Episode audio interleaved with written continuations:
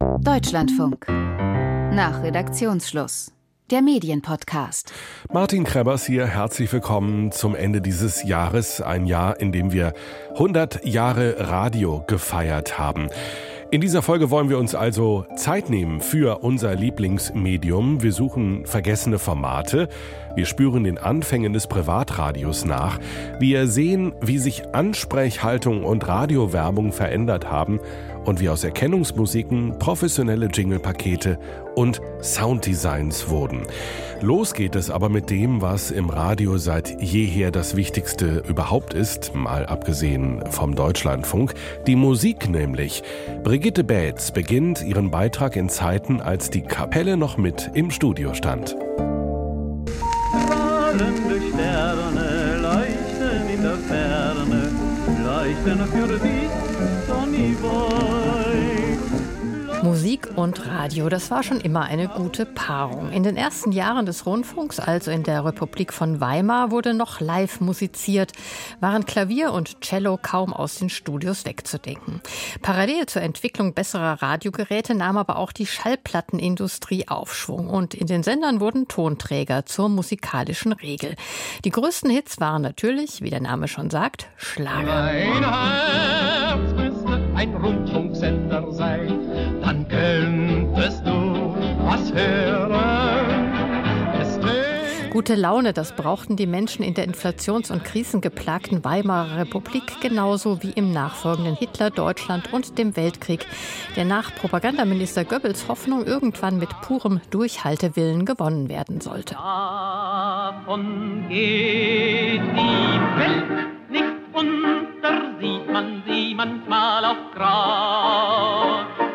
Doch mit dem Naziregime war es 1945 vorbei, auch für die deutschen Radiosender, die dann in den 50ern mit alliierter Hilfe neu aufgebaut wurden. In den Westsektoren wurden die BBC, aber auch der amerikanische Soldatensender AFN zum großen Vorbild. Erstere in Bezug auf journalistische Standards, letzterer als Sehnsuchtsort für Musik.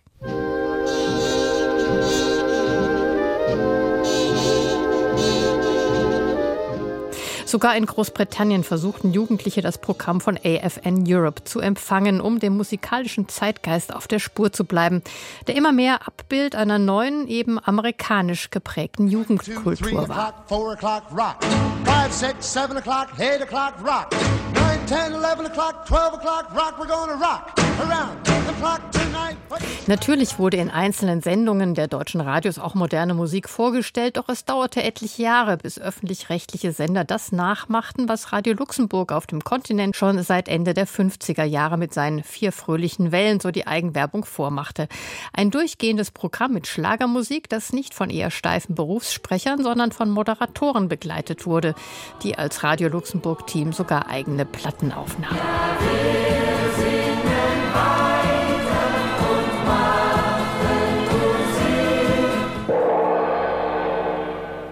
Hier ist die Europawelle Saar das erste Programm des Saarländischen Rundfunks. 1964 gründete der Saarländische Rundfunk die Europawelle Saar. Ein, wie der Name sagt, damals noch europaweites Programm mit ganz neuem Anspruch. Aktuelle Informationen, Anrufsendungen mit Politikern und moderner, zeitgemäßer Musik. Eine Begleitwelle sollte es sein, weg vom bis dahin gängigen Bildungs- und Erziehungshabitus anderer ARD-Sender, erinnerte sich der erste Wellenchef Axel Buchholz. Wir hatten viele Zuschriften aus Polen, Rumänien, aus der gesamten DDR, äh, sogar aus äh, Norwegen und so weiter. Ja, warum? Weil wir diese Mischung angeboten hatten, damals zwischen dieser modernen kommenden Musik und der aktuellen Politik. Im gleichen Jahr ging auch in der DDR der Trend hin zur Musik. Das Jugendstudio DT64 war das erste Radioprogramm der DDR für die Jugend. Immer wieder streng beäugt, ob dort auch der sozialistische Bildungsauftrag ernst genommen wurde. Aber auch mit der Möglichkeit, die sich entwickelnde DDR-Rock- und Popmusikszene einem breiten Publikum bekannt zu machen und subversive Kritik am bestehenden System unterzuschmuggeln. Manchmal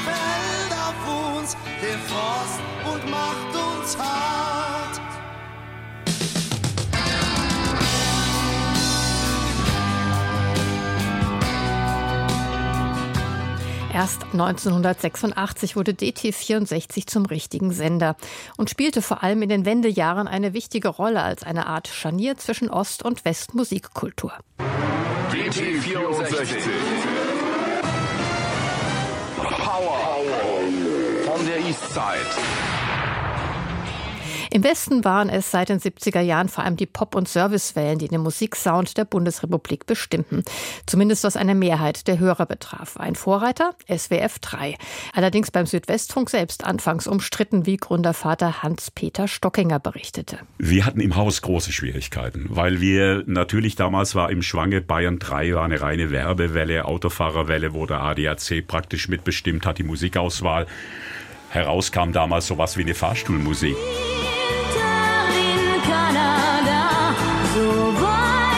Also ja, nicht aufregen, hieß es da. Man darf die Hörer nicht aufregen. HR3 hat mit dem Bayerischen Rundfunk kooperiert und da sollte das dritte Programm des Südwestfunks dann auch mit einsteigen, sodass man schubweise aus Frankfurt, aus München und aus Baden-Baden gesendet hätte. Und da sind wir wirklich als Redakteure, als Journalisten aufgestanden und haben gesagt, das kann sich ein öffentlich-rechtliches eine öffentlich-rechtliche Anstalt nicht leisten, so ein Minimalprogramm. Das geht nicht. Das ist nicht im Sinne des Rundfunkauftrags. SWF 3, später mit SDR 3 zu SWR 3 geworden, war Vorbild für modernes Radio mit dem neuesten Pop und Rock und kongenialen Moderatoren wie Frank Laufenberg oder Anke Engelke. Heute jedoch gibt es nur noch wenig Musik in den formatierten Populärprogrammen des Deutschen Hörfunks, die noch von Musikredakteuren selbst kuratiert wird. Zum großen Kummer altgedienter Radiogrößen wie Peter Stockinger. Ich spreche jetzt nicht über eine bestimmte äh, Anstalt, sondern ich spreche jetzt mal generell über das äh, Erscheinungsbild. Sie hören es ja selber, wenn die Radioprogramme sich selber anpreisen, noch mit ihrer Armseligkeit, indem sie dann ihr Musikprogramm so eindampfen, dass sie sagen, äh, die 70er, die 80er, die 90er und das Beste von heute. Da denke ich immer, ja, das ist ja die propagierte Armseligkeit, die jetzt da kommt. Und gerade auf dem musikalischen Gebiet, da sage ich mir auch immer die Respektlosigkeit, äh, mit der man der Musik begegnet, mit der man umgeht mit der Musik. Also die äh, setzt mich wirklich in Entsetzen manchmal schimpft Peter Stockinger, Radiolegende und Gründervater von SWF 3 im Beitrag von Brigitte Belz. Zwischen die Musik hat das Radio stets das Wort gesetzt. Mal kürzer, mal länger, aber gesprochen wird seit 100 Jahren im Radio. Nur wie gesprochen wird, das hat sich rasant verändert. Vom zugeknöpften Sprecher zum lockeren Tagesbegleiter. Sebastian Wellendorf beginnt äußerst zugeknöpft in der ersten Rundfunksendung überhaupt. Achtung, Achtung. Feierlich und bedeutungsvoll klingt der Beginn des Radios im Jahr 1923. Meine Damen und Herren. Bedeutungsvoll, aber auch ein bisschen ungelenk und steif. Wir machen Ihnen davon Mitteilung, dass am heutigen Tage der Unterhaltungsrundfunkdienst beginnt. Man musste tatsächlich eine Sprache auch erfinden, denn das Medium war ja in der Tat neu. Kai Knör, Medienwissenschaftler an der Uni Potsdam mit Schwerpunkt Medienkulturgeschichte. Diese Ansprache an eine unbekannte Zahl von Menschen da draußen, die war ja neu. Und die Frage, für wen senden wir eigentlich, beziehungsweise was sendet ihr denn da, die wurde schon früh gestellt. Die Benutzung ist genehmigungspflichtig. Der militärische Sprechton ist Teil des frühen Radioklanges. Nicht zuletzt, um klar verstanden zu werden. Lautsprecher und Mikrofontechniken stecken noch in den Kinderschuhen. Die frühen Radiomacher verstehen sich dabei als Dienstleister. Sie wollen informieren und kultivieren. Als erste Nummer bringen wir Cello-Solo mit Klavierbegleitung. Dass dieses Format im Radio zu sprechen etwas ist so distanziert wie eine Aufführung auf der Bühne, das ist bestimmt was, was prägendes für diese erste Phase des Radios. Antje Weiß, Logopädin und Rundfunksprecherzieherin. Das war nicht so Gleiche unter Gleichen, sondern da waren eben dieses erhöhte Wir, das da etwas verkündet, das sozusagen die Wahrheit hat.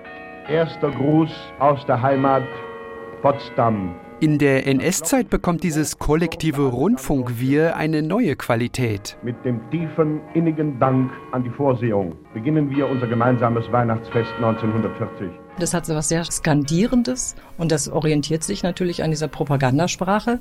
Es ist ja immer noch dasselbe überhöhende Wir. Wir danken, wir sind dankbar.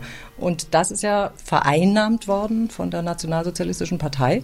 Da wird jetzt einfach behauptet, wir sind das. Mit dem tiefen und innigen Dank dafür, dass uns der Führer gesandt ward, das deutsche Volk aus tausendjährigem Schicksal zu erlösen. Die Radiosendungen für Front und Heimat stehen exemplarisch für die Ansprechhaltung der NS-Propaganda. Scharf und zäh, selbst in einer Weihnachtssendung, die eigentlich so etwas wie Wärme und Zuversicht ausstrahlen soll. Das berühmte rollende R, das Hitler in seinen Reden kultiviert, übernehmen aber tatsächlich nur wenige Sprecher. Sprecherinnen im Radio gibt es in dieser Zeit übrigens kaum. Die progressive und von Frauen präsentierte Sendung Frauenstunde aus den 20ern und 30ern setzen die Nazis schnell ab. Und noch immer wird im Radio angesagt und nicht frei gesprochen. Erst im Nachkriegsdeutschland kommt der Wandel mit dem wirtschaftlichen Aufschwung und der Sehnsucht nach leichter Unterhaltung im Radio. Wir wollen einen kleinen Wettkampf austragen, bei dem es darauf ankommt, aus dem Stegreif eine Minute über ein Thema zu sprechen, das vom Spielmeister gestellt wird. Hans Rosenthal, Hans-Joachim Kuhlenkampf oder Peter Frankenfeld heißen die neuen Stars im Radio. In diesen 60 Sekunden darf man allerdings nicht vom gestellten Thema abweichen, man darf nicht zögern und sich nicht wiederholen. Im Unterhaltungsbereich gab es natürlich die Form der Konferenz, also Konferenciers. Passiert es dennoch, kann die Gegnermannschaft einen Einspruch anmelden. Dies geschieht durch einen Summton. Kai Knör. Das Radio, das nach dem Krieg entstand, wollte bewusst locker und antipathetisch sein, zumindest das Radio in den westlichen Besatzungszonen. Da hat man eben von anderen Radiotraditionen, etwa der amerikanischen und der BBC vor allen Dingen, also der britischen, profitiert. Rock. Rocklexikon. Rias Rocklexikon von Siegfried Schmidt-Jos und Barry Graves. Man hat aber einfach in den 60ern auch festgestellt, das Radio wandelt seine Funktion. Das Fernsehen hat natürlich das Radio auch als abendliches Leitmedium allemal abgelöst und das Radio bekam neue Funktionen. Man hat das Radio mehr als Servicemedium und als Begleitmedium gesehen. Der Einfluss aus den USA, die Jugendkulturen der 60er, all das verändert die Ansprache. Vom kollektiven Wir übers formale Sie bis hin zum persönlichen Du in den frühen 70ern. Liebe Hörer von Radio Luxemburg, neben mir sieht ein blendend aussehender, blond gelockter Jüngling gerade aus München eingeflogen. Unser neuer Hitparadenmoderator, der Thomas Gottschalk. Grüß dich, Thomas. Hallo, schönen guten Abend. Ach, guten Abend. Ich bin immer noch beim Abend. Nachmittag ist es, Mensch, Kinder, guten Tag. Und es geht auch um das Ansagen dann von Musik, die dazwischendurch kommt. Und diese Kopplung von freiem Sprechen und Vorbereitung, das ist alles das, was dann später auch von den Tools her in die Moderation einfließt. Die 1970er und 80er sind geprägt vom Radio der Kultstimmen und Personality-Shows. Jetzt boomen besonders die Jugendwellen, sowohl in der BRD als auch in der DDR. Jugendradio. GT64. Aber durch das duale System wird der westdeutsche Hörfunk nun auch zum Produkt, was beworben und verkauft werden muss. Das beeinflusst Klang und Tempo der Programme. Jetzt in der Woche höchste Zeit, den Camcorder im Wert von 1000 Mark zu verspielen. Und es beeinflusst den Sound der Moderatorinnen und Moderatoren. Technische Kompression lässt Stimmen noch sonorer, noch präsenter klingen und für weibliche Stimmen gilt, je tiefer, desto glaubwürdiger. Love me, please, love me, je suis fou. Das war Michel Polnareff und das war unser heutiges Oldie. Antje Weiß. Das ist das, was man in der Sprechwissenschaft die Informationsoktav nennt. Und das bedeutet, dass in diesem Druck Seriosität, Kompetenz zu vermitteln. Frauen unter dem Druck stehen, immer ihre Informationsoktav zu benutzen und möglichst gar nicht in die Emotionsoktav zu kommen. Die moderne deutsche Radiolandschaft ist breit aufgestellt, auch was die Höreransprache betrifft. In den privaten und jungen öffentlich-rechtlichen Angeboten auf Augenhöhe. Kein Deklarations-, sondern Begleitmedium. Pannen und Versprecher gehören dazu. Der falsche Titel und ich muss ja irgendwas erzählen,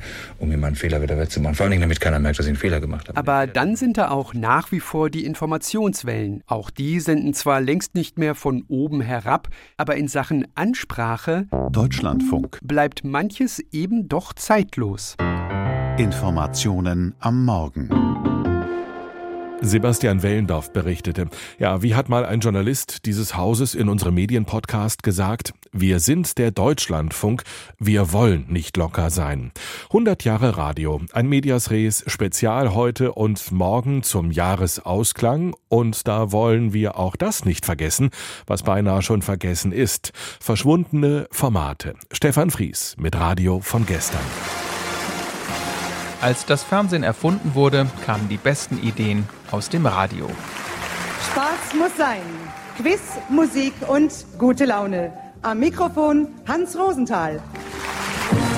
Bevor der Showmaster Hans Rosenthal im Fernsehen Erfolge feierte, spätestens in den 70er Jahren mit Dali Dali, war er im Radio. Im RIAS, dem Rundfunk im amerikanischen Sektor, erfand er von den 50er bis 80er Jahren eine Radioshow nach der anderen. Mit Quizkandidaten, einer Jury, Showorchester und Live-Publikum. Ein Aufwand, der später nur noch für Fernsehshows betrieben wurde, wie hier in Spaß muss sein.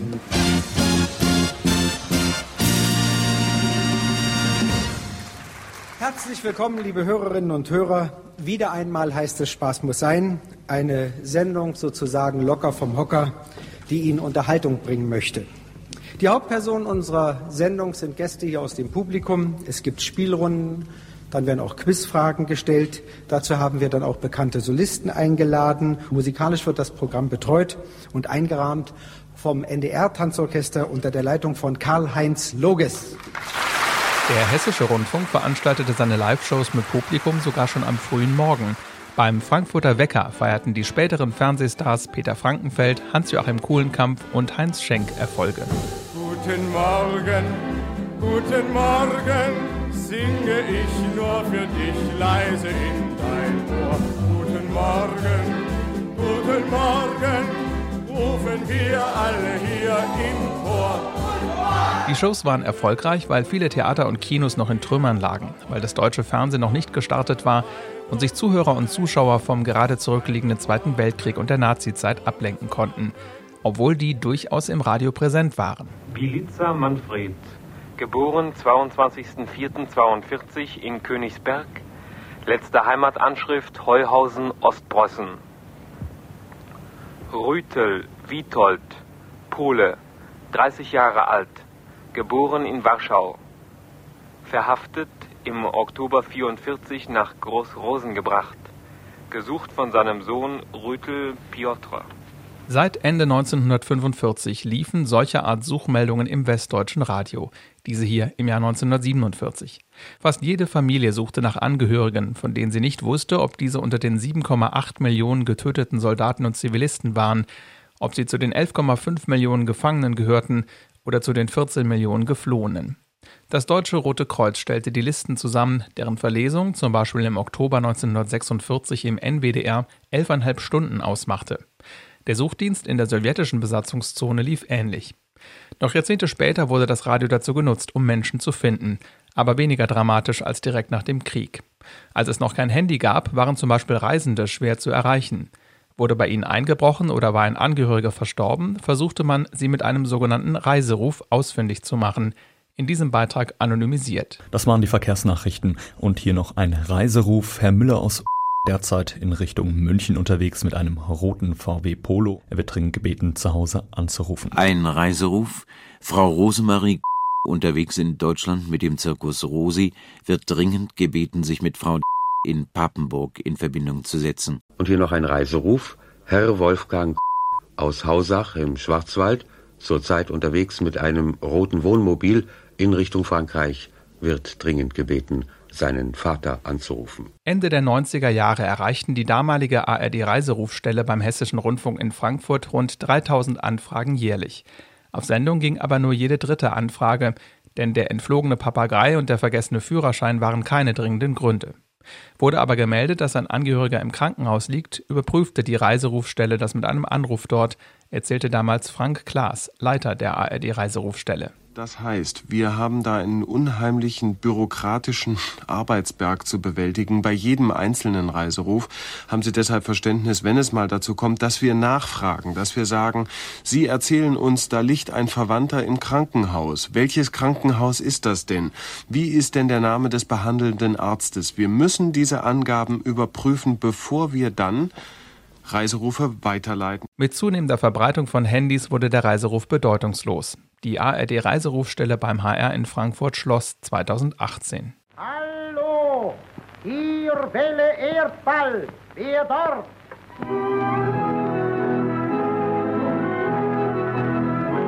Zurück in die Anfangszeit des Radios.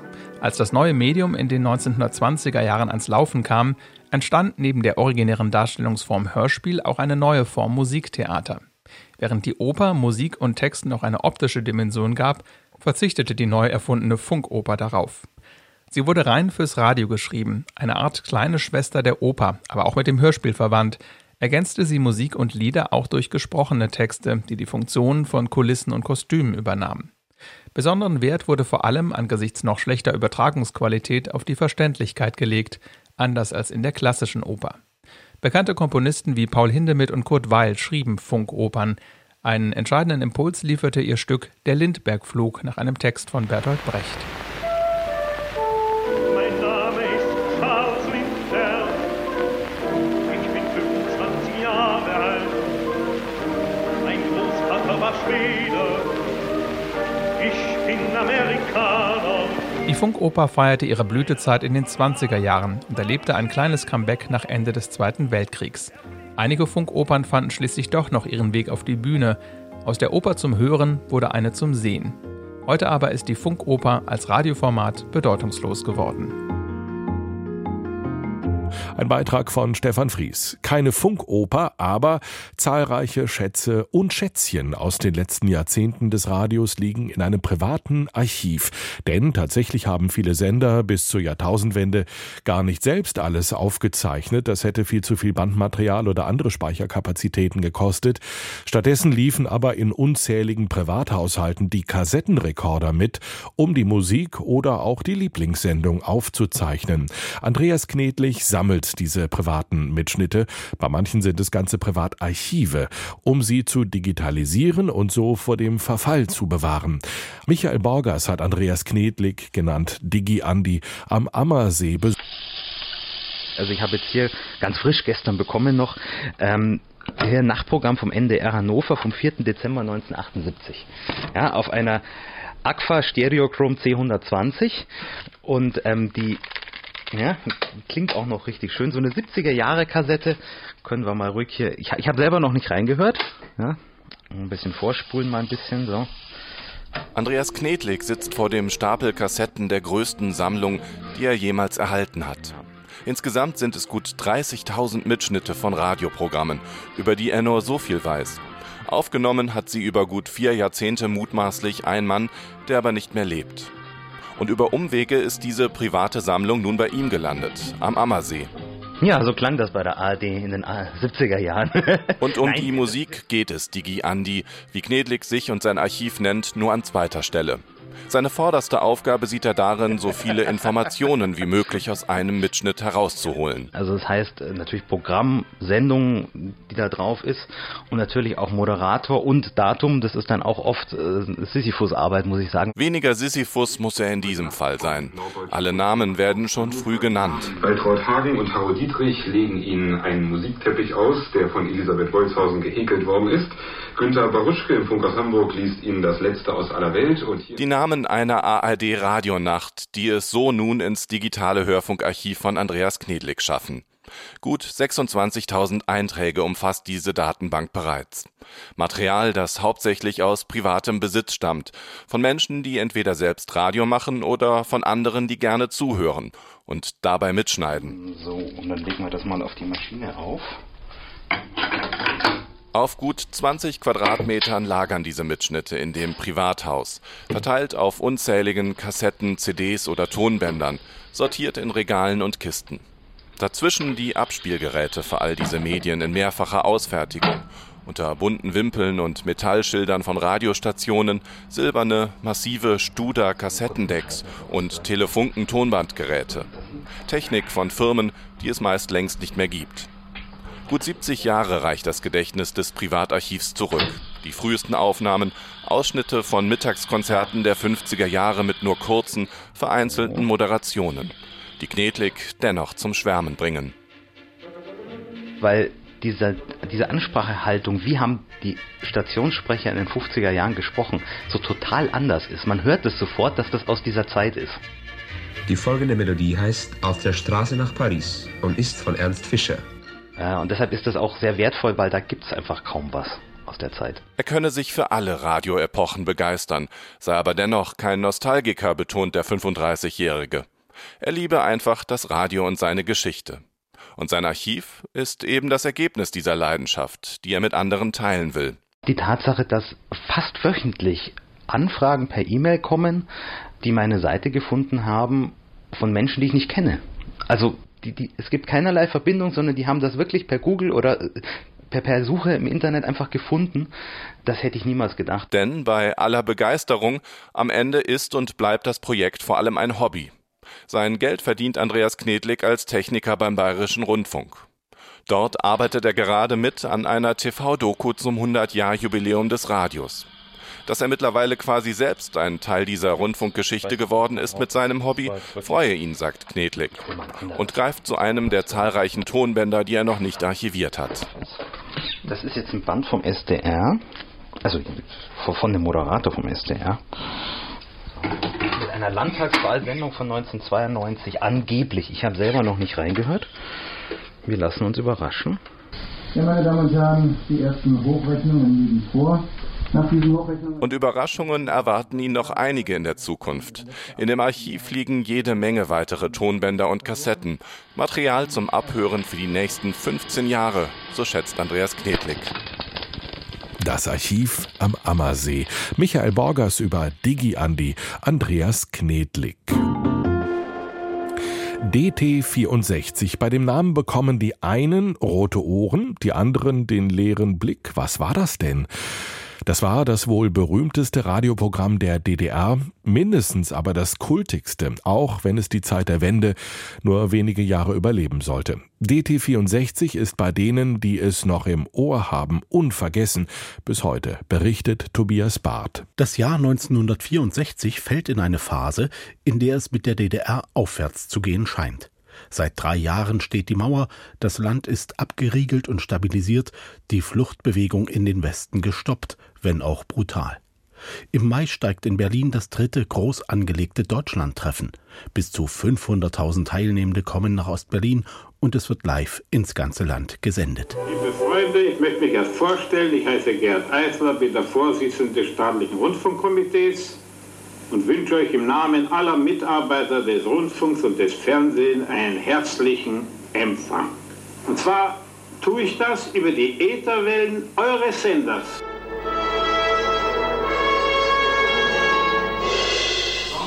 Studio Deutschland treffen. Für 99 Stunden ist die Servicewelle zunächst angelegt und sie spielt die bis dahin verpönte, als westlich dekadent und schädlich bezeichnete Beatmusik. Sie liebt dich, yeah, yeah, yeah. Sie liebt dich, yeah, yeah, yeah. Sie liebt dich, yeah, yeah, yeah, yeah. Ich musste zu Eisler. Professor Eisler war damals der Vorsitzende des staatlichen Komitees.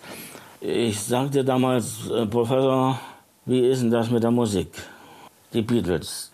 Du kannst sicher sein, die wollen die Beatles hören. Jahrzehnte später erinnert sich der erste Chefredakteur von DT64, Sigmar Krause. Eisler war ein gestandener Mann, das war ein Antifaschist, der war im Widerstand. Der hatte ein breites Kreuz, politisch jetzt mal gesprochen. Da hat er kurz überlegt, dann spielt sie jugendnah, lebendig, sogar mit Live-Moderationen ohne Manuskriptabnahmen. Was in der parteilich steifen DDR bis dahin fast undenkbar war, bringt dem Sender enormen Erfolg. Und so darf er weitersenden. Weil der staatliche Sender Beatmusik spielt, legitimiert und bestärkt er sie. 1965 verdoppelt sich im Bezirk Leipzig die Zahl der Beatkapellen, auch im Bezirk Karl-Marx-Stadt sind es an die 100. Im Westen wird der Beat immer wilder, immer rebellischer. Bei einem Rolling Stones Konzert in der Westberliner Waldbühne randalieren die Fans. Und dann kommt das elfte Plenum des Zentralkomitees der SED. Erich Honecker, damals Generalsekretär des Jugendverbandes FDJ. Über eine lange Zeit hat DT64 in seinem Musikprogramm einseitig die Beatmusik propagiert. Der schädliche Einfluss solcher Musik auf das Denken und Handeln von Jugendlichen wurde grob unterschätzt. Und der Parteichef Walter Ulbricht verfügt: Mit der Monotonie des Je, Je, Je und wie das alles heißt, ja, sollte man doch Schluss machen. DT64 sendet weiter, aber mehr auf Parteilinie gebracht. Trotzdem, in den 70er und 80er Jahren nutzen und schaffen die Radiomacherinnen zunehmend Freiräume. Hin und wieder kratzen sie an Tabus. Im Nachtprogramm zum Beispiel mit Musikspezialsendungen wie Paroktikum. Die spielen Punk, Postpunk und New Wave und erreichen von Dresden bis nach Vorpommern Jugendliche, die sonst solche Musik nicht zu hören bekämen. zum Beispiel Alexander Pelemann, der heute Kurator und Subkulturforscher ist. Und es war natürlich nochmal ein ganz anderer Moment, äh, in der Provinz dann zu sitzen und äh, jeden Informationsfetzen aufzusaugen, der zur Verfügung stand. Und das Besondere war nicht nur, dass natürlich die westlichen Dinge, die äh, auch im Vordergrund standen, das muss man schon sagen, da präsentiert wurden, sondern eben auch der DDR-Underground und zwar anwachsend.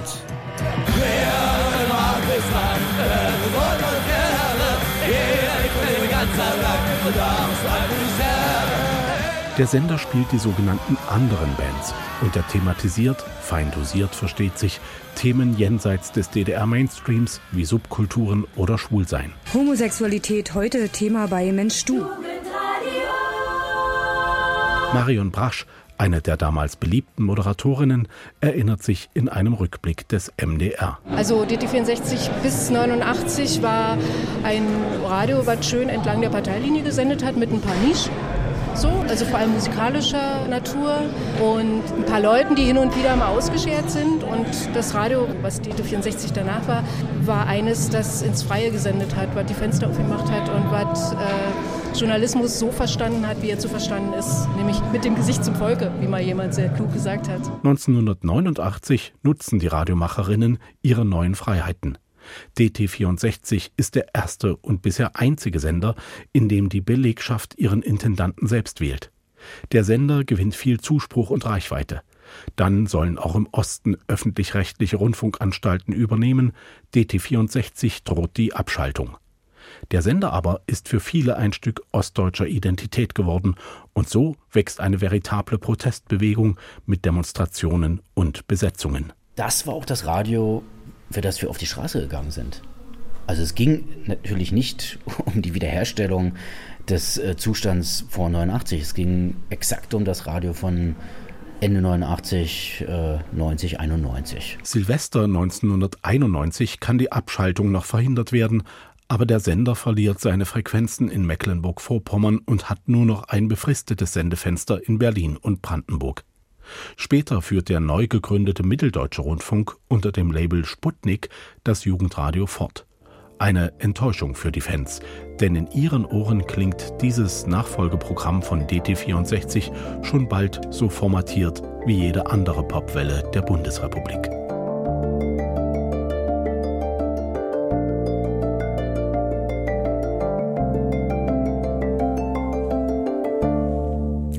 Tobias Barth erinnerte an DT64, ein Programm übrigens völlig werbefrei, denn Radiowerbung, so wie wir sie heute kennen, die gab es in der DDR nicht oder nur sehr eingeschränkt. Radiowerbung ist heute ein gesamtdeutsches, war aber früher ein sehr westdeutsches Phänomen. Geht ins Ohr, bleibt im Kopf, verspricht eine Werbung für die Werbung. Wie das klang und klingt, zeigt uns Pia Behme. Achtung, Achtung. Bereits die erste deutsche Radiosendung beinhaltete Werbung, wenn auch nicht offiziell. In einer Ansage erwähnte ein Sprecher, dass zur Begleitung der Musikstücke ein Steinway-Flügel benutzt worden sei und dass einige der Stücke auf Platten der Firma Vox abgespielt wurden. Vox war finanziell am Sender beteiligt und als Gegenleistung wurde das Unternehmen in Ansagen erwähnt. 1924 wurde Radiowerbung dann offiziell zugelassen. Am Anfang war es so, dass ein Moderator einfach ganz trocken Ankündigungen gemacht hat, die sogenannten Durchsprüche, Reklamedurchsprüche und damit einfach auf Angebote hingewiesen hat. Sandra Reimann ist Germanistikprofessorin an der Finnischen Universität Oulu und hat das Regensburger Archiv für Werbungsforschung mit aufgebaut. Mit den trocken vorgelesenen Zeitungsinseraten wurden die akustischen Möglichkeiten des neuen Mediums Radio nicht ausgeschöpft. Das änderte Anfang der 30er vor allem eine Frau. Elli Heuss-Knapp. Sie hat da das akustische Warnzeichen erfunden, den Jingle, den vertonten Slogan. Da war sie wirklich revolutionär und hat da tolle Dinge gemacht. Also zum Beispiel für Wiebert Halspastillen. Nimm, nimm, nimm, Wiebert für die Stimme. Wähle, wähle, wähle, Wiebert für die Kehle. Die Wiebert-Werke gehörten Elli Heuss-Knapps Cousin. Der machte ihr 1933 das Jobangebot, nachdem die Nationalsozialisten Heuss Knapp und ihrem Mann, dem späteren ersten deutschen Bundespräsidenten Theodor Heuss, Berufsverbot erteilt hatten. Heuss Knapp produzierte vor allem Werbeschallplatten für große Marken wie Nivea, Leica und Kaisers Kaffee.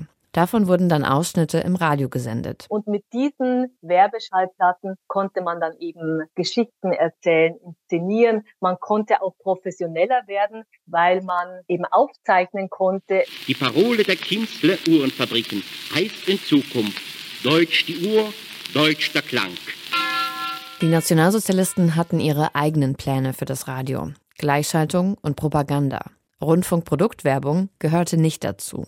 1933 wurden jüdische Unternehmen von der Reklame ausgeschlossen. Drei Jahre später wurde Werbung dann komplett verboten. Außer für Radiogeräte selbst. Der Telefonadmiral kommt. In der DDR blühte der Werbemarkt nach dem Krieg kurz auf. Hörfunkreklame gab es allerdings nicht. Ab 1976 war jegliche Werbung für Konsumartikel verboten. In der Bundesrepublik entfaltete die Radiowerbelandschaft ihr akustisches Potenzial. Es wurde gereimt, gesungen und ab den 50er Jahren tauchten auch Werbefiguren auf. Nimm den Husten nicht so schwer, dir hilft der Hustinettenbier. Inzwischen sind Werbefiguren weniger populär. Auch in Wortschatz und Sprache habe sich einiges geändert, sagt Sandra Reimann. Also Alphabet, das Schlankheitsmittel. Hier hat man ja ganz unverblümt darauf hingewiesen, dass man eher eine schlanke Figur braucht, um gesund zu sein und irgendwie positiven Eindruck zu machen. Das beginnt dann so. Gertrud hat das Missgeschick, sie ist rund und ziemlich dick. Und so wird dann weiter gereimt. Und das wird also sehr negativ äh, dargestellt. Da ist also nichts mit Diversität zu hören. Lange zeigte Radiowerbung ein sehr einseitiges, klischeehaftes Frauenbild. Bis in die 70er Jahre hinein war es auch normal, noch von der lieben Hausfrau zu sprechen. Da tut sich also Abenteuerliches auf, war die Frau einfach für den Haushalt zuständig. Sie war aber nicht zuständig für den Einkauf kostspieliger, wertvoller Produkte, also Kühlschrank, Auto, eine neue Waschmaschine. Hier war einfach der Ehemann zuständig, war er der Experte und die Frau durfte nur waschen. Werbung wurde in der Regel von Männern für Männer gemacht. In vielen Werbeclips zeigt sich der Male Gaze, also der männliche Blick auf die Welt. Die Frau kam da durchaus vor, aber eher als Dekorationsobjekt, also passiv und nicht als agierende Person. Sie wird dann dargestellt, dass jetzt viel mehr hübsche Frauen durch die Stadt laufen, denn mit der neuen tollen Waschmaschine gibt also einfach gar nichts mehr zu tun. Ja, es gibt doch viel mehr hübsche Frauen bei uns in letzter Zeit. Hm, sind viel eleganter und gepflegter neuerdings. Ich finde sogar zufrieden und glücklich. Ganz einfach zu erklären. Ich weiß das aus meinem Geschäft. Ich verkaufe einen Lavamat und wir haben eine schöne Frau mehr in der Stadt. Und die Frau kann sich jetzt um den Friseur kümmern, die Nägel lackieren oder einfach nur spazieren gehen. Ja, also sie wird da nicht angesprochen als Verkaufspartnerin. Werbung ist auch Ausdruck gesellschaftlicher Trends und Debatten. Heute würden sich diese deutlich schneller ändern und der Werbemarkt entsprechend schnell reagieren, sagt Matthias Hoffmann von der Radiozentrale. Diesen Begriff wie den guten alten Schenkelklopfer, den würde man heute einfach nicht mehr so machen. Also so ein plumper Witz, vielleicht noch gepaart mit äh, einer Note Sexismus, es würde heute einfach nicht mehr gehen und nicht mehr funktionieren. Aber das ist ja auch gut so und diesen Wandel gab es auch immer. Die Radiozentrale ist ein Verband von öffentlich-rechtlichen und privaten Sendern und will das Radio als Werbemedium stärken. Etwa mit diesem Slogan. Radio geht ins Ohr, bleibt im Kopf. Der Anteil am Gesamtwerbemarkt in Deutschland lag 2022 bei 5,2 Prozent und damit an vorletzter Stelle. Allerdings erreicht Radio weiterhin die Masse. Damit ist es vor allem für Kunden wie Supermärkte und Baumärkte interessant. Radiowerbung wirkt und es wirkt anders als andere Werbeformen, weil tatsächlich Bilder im Kopf entstehen. Die gute Hausfrau erkennt man am guten Kaffee. Wiebert für die Kehle. Auf Radiowerbung ist in Deutschland der Privatfunk angewiesen. Heute gibt es hunderte Sender, doch los ging das erst in den 1980er Jahren mit Lokalradios in Bayern mit Namen wie Radioaktiv oder Xanadu, die sich allerdings eine Frequenz teilen mussten. Der erste landesweite Privatsender mit 24-Stunden-Programm, der startete 1986. Radio Schleswig-Holstein, RSH. Für die Radiolandschaft eine Revolution. Nation. Jörn Schaar berichtet aus Kiel. Der Norden, der Norden, der Norden dreht auf. Radio Schleswig-Holstein. So klang das damals 1986 bei RSH. Diese Jingles wurden in den Niederlanden eingesungen und produziert. Das Ergebnis war damals neu und aufregend im Vergleich zu den Big Band Sounds des öffentlich-rechtlichen NDR. Der heute dienstälteste RSH-Mitarbeiter ist Carsten Kock. Er hat drei Monate nach Sendestart bei RSH angefangen. Das war eine äh, Aufbruchzeit. Also für ganz, ganz viele, die gehört haben, die alle gesagt haben, oh, endlich was anderes. Es war noch nicht mal besser, es war erstmal was anderes. 17 Medienunternehmen hatten sich 1985 um eine Sendelizenz in Schleswig-Holstein beworben. RSH hat damals den Zuschlag bekommen, weil sich die schleswig-holsteinischen Tageszeitungen zu einem gemeinsamen Medienunternehmen zusammengeschlossen hatten. Und auch wenn das Programm ganz anders war als alles, was man damals im Radio kannte, will Carsten Kock nichts von Anarchie wissen. Hier gab es ja wahnsinnig viele Vorgaben. Du konntest nicht einfach so nach dem Motto, wir machen, was wir wollen. Das ist damals durch die Medienaufsicht schon klargestellt worden. Was anarchistisch war, wenn man das so will, ist Nachrichten um fünf vorzumachen. Alle haben sich an den Kopf getippt und was ist das denn für ein Schrott? Der Schrott hat gut funktioniert. Anarchistisch war, dass wir über Feuer berichtet haben in Sterdebüll und in Haddersbüll-Hallig und in Hoddebüll-Deich. Und das hat, haben die Kollegen vom NDR nicht gemacht. Und auf Mal merkten Leute, das ist echt regional. Und dieses total regionale, sich mit einem Auto irgendwo hinzustellen, das Telefon, ein C-Netz-Telefon in die Hand zu nehmen und über das Feuer zu berichten, das gab es vorher nicht. Der Visionär hinter RSH war Hermann Stümpert, ehemaliger Unterhaltungschef des Saarländischen Rundfunks, hier in einem Archivbeitrag zum 20-jährigen Jubiläum von RSH. Da riefen mich eines Tages Leute an, die ich nicht kannte und die behaupteten, etwas vorzuhaben, wovon ich noch nie etwas gehört hatte. Sie wollten einen privaten Sender weit weg vom Saarland in Kiel aufmachen. Hermann Stümpert, so erinnert sich Carsten Kock, war der mit dem Plan. Der wusste, wie ein Privatradio klingen sollte und welche Inhalte es brauchte. Und Stümpert holte jemanden, der sich mit dieser anderen Art von Radio auskannte, als Berater an Bord. Der Niederländer Ad Roland hatte früher bei einem Piratensender auf einem Schiff vor der niederländischen Küste gesendet und sich Anfang der 80er Jahre als Berater für private Radiosender selbstständig gemacht. Noch vor dem Sendestart von RSH führte er dort die sogenannten Selbstfahrerstudios ein. Ad Roland. Ich, ich sah, was die, äh, was die an Technik äh, einbauen waren. Wir hatten noch keine Mitarbeiter. Aber da war, gab es einen, einen Techniker, technische Leiter und so weiter. Und da war eine Firma und die hat die, die Studios, waren die beschäftigt, die Studios zu bauen. Und dann habe ich gesagt, das machen wir nicht.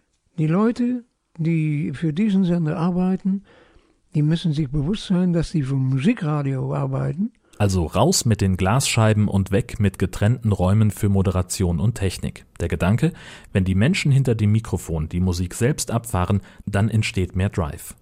Außerdem sollten sie wie ganz normale Leute sprechen und nicht so hochgestochen wie der öffentlich-rechtliche Rundfunk. Hallo, hier ist Joachim Steinhöfel. Mit meinen 22 Jahren werde ich jetzt für stürmischen Wind in Schleswig-Holsteins Radiolandschaft sorgen.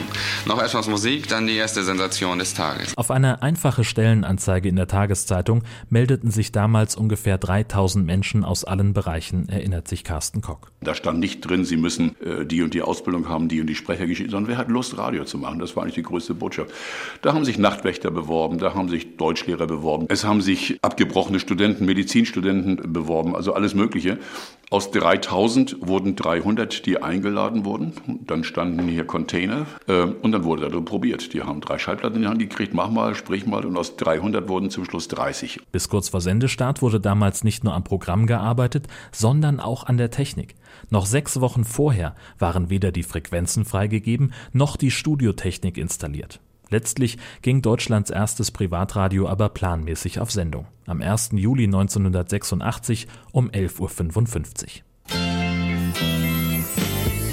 Hier im Norden ist dein Land. Du lebst ja gerne hier. Seen, Inseln, Meer und Strand. Wind oft über Stärke 4.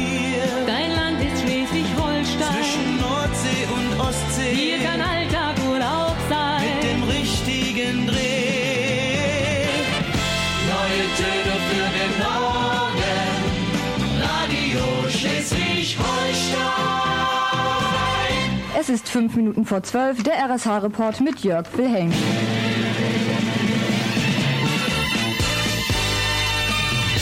Ja, zunächst zum Wetter. Es bleibt schön und sonnig draußen. Schwacher bis mäßiger Wind aus Nordost bis Nordwest. Nun zu den Meldungen. Der Norden dreht auf. Seit 11.55 Uhr sendet Radio Schleswig-Holstein. Das Programm war sofort ein Erfolg und hatte aus dem Stand ein größeres Publikum als die Popwelle des NDR.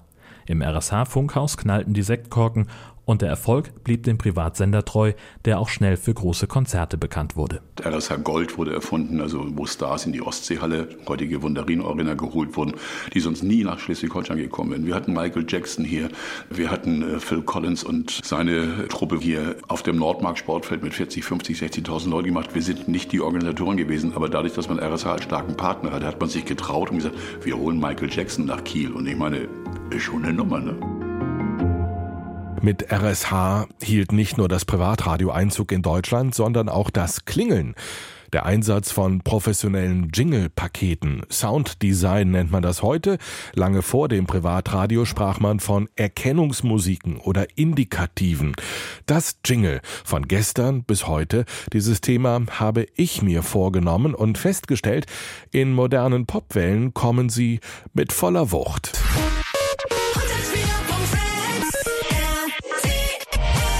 Sie sind immer da. Deutschlandfunk Nova. Alles, was heute wichtig ist. Egal auf welcher Radiostation Deutschlands, Sie sagen, singen, rufen oder flüstern, wir sind es. Ihr seid hier und das sind wir. Jingles als akustische Kennung und freundliche Mahnung. Bloß nicht umschalten. Hier ist Radio Bremen. Hansa Welle für Sie. Bis Mitte der 80er dachten auch viele Radiomacher in Deutschland beim Wort Jingle wohl eher an amerikanische Weihnachtslieder. Jingles gab es nicht. Es gab das Pausenzeichen, wie hier im Deutschlandfunk.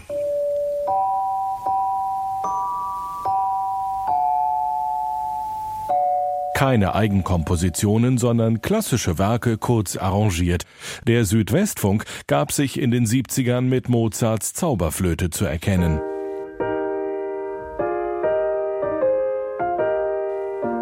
Eigene Auftragskompositionen schuf Jazzgröße Peter Herbolzheimer zu Beginn der 1980er für den WDR. Eine Gitarre, mehr brauchte es nicht. WDR 2 Auch in der DDR setzte man kleine akustische Statements.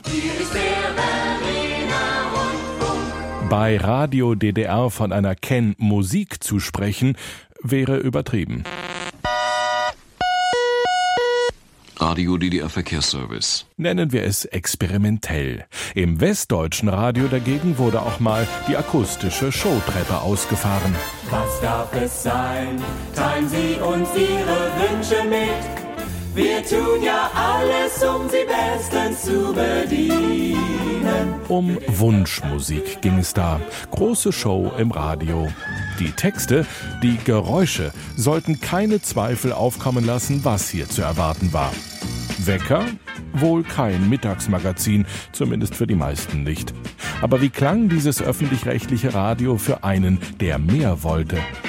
Old fashioned, altmodisch. Der, der das sagt, ist ein Radiorevolutionär, der Mitte der 1980er alles auf den Kopf stellen sollte. Hallo, mein Name ist Ad Roland. Ich war für viele Radiosender eine willkommene Geburtshelfer. Ad Roland, lange Jahre selbst am Mikrofon, später Berater für den ersten landesweiten privaten Radiosender in Deutschland, Radio Schleswig-Holstein, RSH, 1986. Bis Mitte der 80er Jahre wurden die meisten Musiksendungen im Blockformat programmiert, weil manchmal vollkommen unterschiedliche Programmblöcke nacheinander gesendet wurden. Jeder Block für sich. Und alle mit eigenen Erkennungsmusiken. Eine Stunde Pop, eine Stunde Schlager. Ad Roland wusste, dass das von gestern war. Das Musikradio von morgen, sein RSH, würde anders klingen als der große NDR. Die haben kein Timing gehabt, die haben nicht mit der Technik das Richtige gemacht, wahrscheinlich auch, weil die nicht selbst gefahren sind. Also nicht selbst am Mischpult saßen. Und der Techniker wusste nicht, wie die Drive in eine Sendung setzen konnten. Das würde er ändern und trainierte mit seinen Moderatoren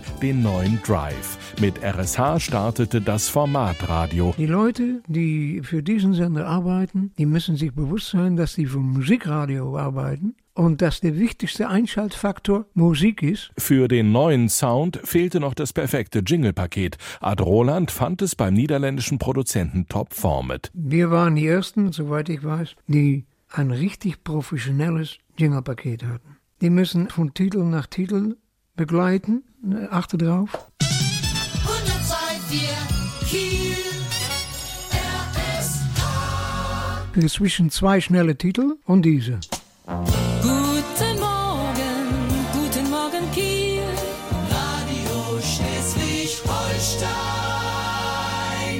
Schön, nicht? Schön und erfolgreich. Nicht lange und RSH lief dem großen NDR den Rang ab, wurde Marktführer in Schleswig-Holstein.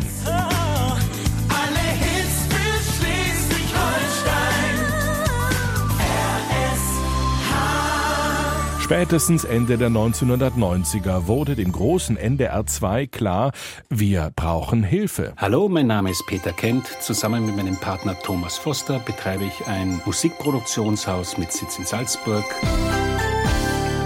Foster Kent sollte mit neuem Sound bei NDR 2 den öffentlich-rechtlichen Staub wegblasen. Nur wie? Generell war damals die Hürde oft, kann ich überhaupt so klingen? Kann ich Musik produzieren, die so klingt wie der Nummer 1 Hit aus Amerika? Das hat auch in der Anfangszeit, wie wir NDR 2 begleiten durften, eine große Rolle gespielt, mal überhaupt den Level zu haben an, an Musikproduktion, an Musikern, an Sängern.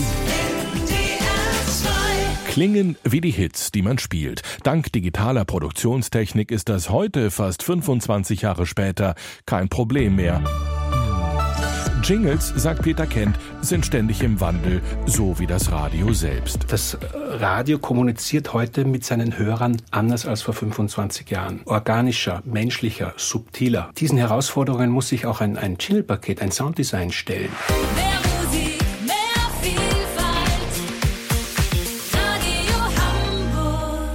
Hier muss man also viel subtiler arbeiten, um trotzdem die Ziele zu erreichen. Sei es Wiedererkennbarkeit, sei es Struktur geben. Manch ein Jingle aber hat alle Trends überlebt, ist mit der Zeit gegangen.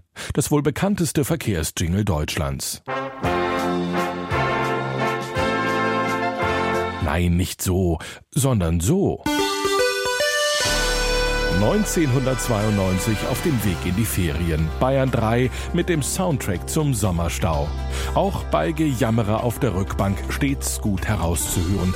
Die sogenannte Sigi als Interpretation von Münchens Stadthymne Solang der alte Peter. Seit Jahrzehnten liebevoll weiterentwickelt. Von den 70ern über die 2000er bis heute. Innovation aus Tradition, ein Laptop und Lederhosen-Jingle.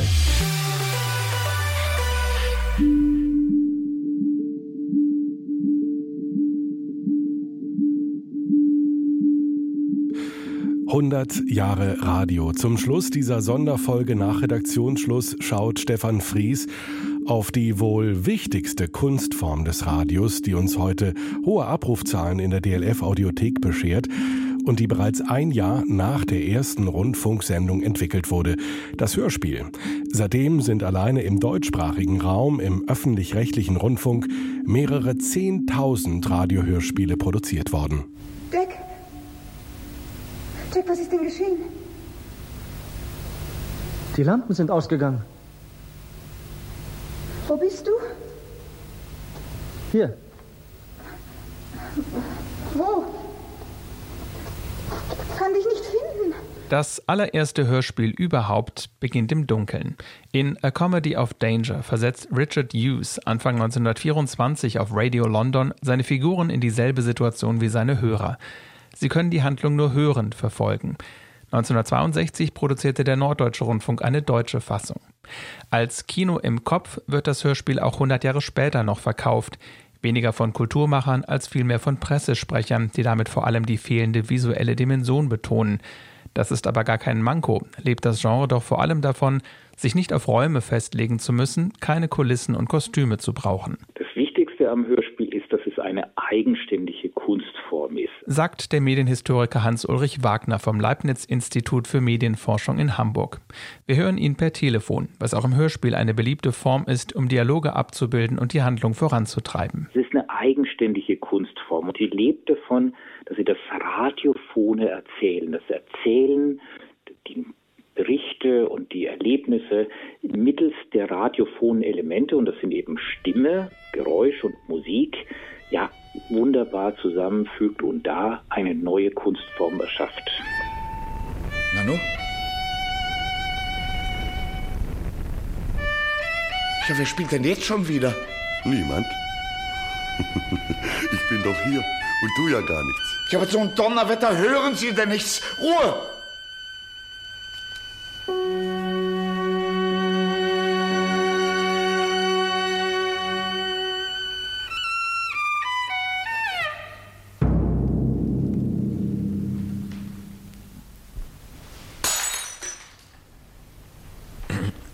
Haben das Glas fallen lassen, Herr Doktor. Ein Ausschnitt aus dem allerersten deutschen Hörspiel von 1924, das allerdings nicht erhalten ist. Hier eine Neuproduktion des Hessischen Rundfunks von 1962. Knapp ein Jahr nach dem Sendestart des deutschen Radios schrieb Hans Flesch das Hörspiel Zauberei auf dem Sender. Der künstlerische Leiter der Südwestdeutschen Rundfunkdienst AG, kurz SÜVRAG in Frankfurt am Main, war auf der Suche nach einer Kunstform, die exakt zum Radio passt. Die Fülle der Details, die sich auf einer Tonspur unterbringen lassen, war schon 1924 groß, wenn sie auch damals mit größerem technischem Aufwand hergestellt werden mussten als heute. Es ist nicht so, dass man eine Entwicklung beschreiben kann. Es ist ein Auf und Ab, es ist eine Wiederkehr. Gerade die Pioniere, die Avantgarde der 20er und 30er Jahre, die kehren in den 60er Jahren wieder und Anfang der 2000er wieder. Also es ist keine lineare Entwicklung zu beschreiben. Nach dem Zweiten Weltkrieg bemühten sich die öffentlich-rechtlichen Sender um Autoren, die originär fürs Radio schreiben sollten, also Stoffe, die nicht auf Büchern oder Theaterstücken beruhten.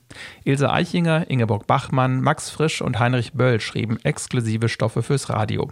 Die Lyriker Ernst Jandl und Friederike Mayröcker landeten 1968 mit Fünf Mann Menschen über Biografien im Zeitraffer einen Erfolg und gewann dafür den Hörspielpreis der Kriegsblinden, bis heute die renommierteste Auszeichnung im deutschsprachigen Hörspiel.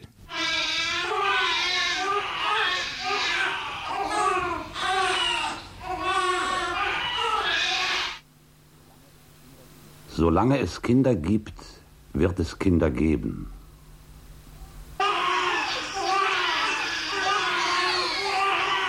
Ein Sohn. Ein schöner Sohn. Aha, aha, aha, aha.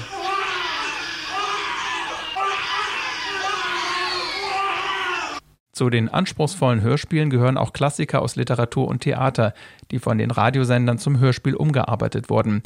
Damals wie heute interpretiert von namhaften Schauspielern, vor allem von der Bühne, aber auch aus dem Film. Vor allem in der Zeit nach dem Zweiten Weltkrieg, als viele Theater und Kinos noch in Trümmern lagen und es noch kein Fernsehen gab, war das Hörspiel eines der wenigen leicht zugänglichen Werke.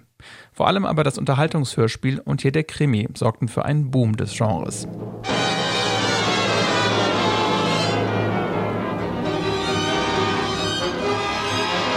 Die Kriminalhörspiele um den Schriftsteller und Hobbydetektiv Paul Temple gaben dem Genre in den 50er und 60er Jahren einen Schub. Geschrieben hatte sie der britische Schriftsteller Francis Durbridge als Originale für die britische BBC. Vor allem der nordwestdeutsche und später der westdeutsche Rundfunk machten Figur und Genre populär. Auch wenn manch eine Szene heute sympathisch bemüht klingt, hörbar zu machen, was man sonst sehen müsste. Nanu, was zum Teufel macht denn der Kerl auf dem Motorrad? Ja, er will nicht überholen, Sir. Ich habe ihm schon Zeichen gemacht. Ja, so winken Sie doch nochmal. Ist das ein Telegrammbote? Ja, Sir. Winken Sie doch dem verdammten Kerl, dass er vorfährt. Ja, das tue ich ja schon dauernd, Sir. Sir Graham, was denn? Sehen Sie, hat einen Revolver. Einen Revolver? Was will der Teufel mit einem Revolver? Warum sollte er denn? Großer Gott, aufpassen, Dawson, er zielt auf Sie, Achtung! Dawson, nehmen Sie sich in Acht! Kopf weg! Äh, Hempel, er hat ihn getroffen! Da der Krimi auch in Film und Roman ein erfolgreiches Genre ist, wundern die vielen Krimi-Hörspiele bis heute nicht. Aber auch insgesamt ist das Genre erfolgreich. In der ARD Audiothek machen Hörspiele heute 8% der Inhalte aus und sorgen damit für ein Drittel aller Abrufe. Auch in der DDR waren Krimi-Hörspiele populär. Charakteristisch aber waren handlungsbetonte, überschaubare Geschichten, bei der soziale Genauigkeit im Vordergrund stand, wie Medienhistoriker Hans-Ulrich Wagner es nennt. Künstlerisch war das DDR-Hörspiel äh, genauso auf der Höhe der literarischen Möglichkeiten. Es ist vielleicht ein Schwerpunkt auf literarisches Hörspiel, weniger auf entsprechende Experimente und Klangexperimente, wie das streckenweise in der Bundesrepublik äh, der Fall war. Ich will diese Tat nicht vollbringen. Nein, der Ring gehört mir. Nein, Herr, nein! Tut das nicht! Frodo hatte sich den Ring auf den Finger gesteckt und war nicht mehr zu sehen. Neben dem Genre Krimi eigneten sich vor allem fantasiereiche Science-Fiction und Fantasy für Hörspieladaptionen, wie hier Der Herr der Ringe von J.R.R. Tolkien, umgesetzt schon 1992 und damit zehn Jahre vor den Spielfilmen. Doch 99 Jahre nach seiner Erfindung ist auch das deutschsprachige Hörspiel vom Sparen betroffen. Statt eines künstlerischen Wettbewerbs zwischen den neuen ARD-Sendern plant der Verbund derzeit, die Produktion von Hörspielen zentral zu koordinieren. In einer sogenannten virtuellen Gemeinschaftsredaktion, die die jährlich noch rund 800 Stunden Hörspiel künftig gemeinsam planen und auch neue Zielgruppen für das Hörspiel gewinnen soll. Sieben Kulturinstitutionen und Verbände befürchten dadurch eine Kürzung des Genres insgesamt. Auch der Medienhistoriker Hans-Ulrich Wagner vom Leibniz-Institut für Medienforschung in Hamburg sieht etwaige Zusammenlegungen kritisch und verweist auf die Geschichte. Ist von Anfang an, von 1923, 24 an, ein föderales Unternehmen. Es lebt von der Vielfalt, es lebt von den einzelnen kulturellen Regionen. Und diese Vielfalt, die gilt es zu erhalten, denn das zeichnet die Rundfunkgeschichte und die Radiogeschichte eben aus, dass wirklich dieser Rundfunk von Anfang an Kultur und Kunst und hier speziell Hörspiel produziert hat. 100 Jahre Radio, das haben wir 2023 gefeiert, denn im Oktober 1923 begann die Geschichte des Rundfunks in Deutschland. Das war's mit dieser Sonderfolge nach Redaktionsschluss und das war's für dieses Jahr. Vielen Dank für euer Interesse, für euer Abo, für all eure Fragen und Kritik an nachredaktionsschluss@deutschlandfunk.de. Nächste Woche bringen wir euch eine Gastfolge. Thema sind dann politische Hintergrundgespräche in Berlin. Wird da gekungelt oder doch professionell gearbeitet? Korrespondenten aus unserem Hauptstadtstudio geben uns da einen Einblick in ihr Verhältnis zu den Mächtigen. Wir sind dann am 12. Januar wieder da mit einer frischen Episode hier in der DLF Audiothek oder überall, wo es Podcasts gibt. Ich bin Martin Kremmers, wir alle aus der Deutschlandfunk Medienredaktion wünschen euch alles Gute für 2024.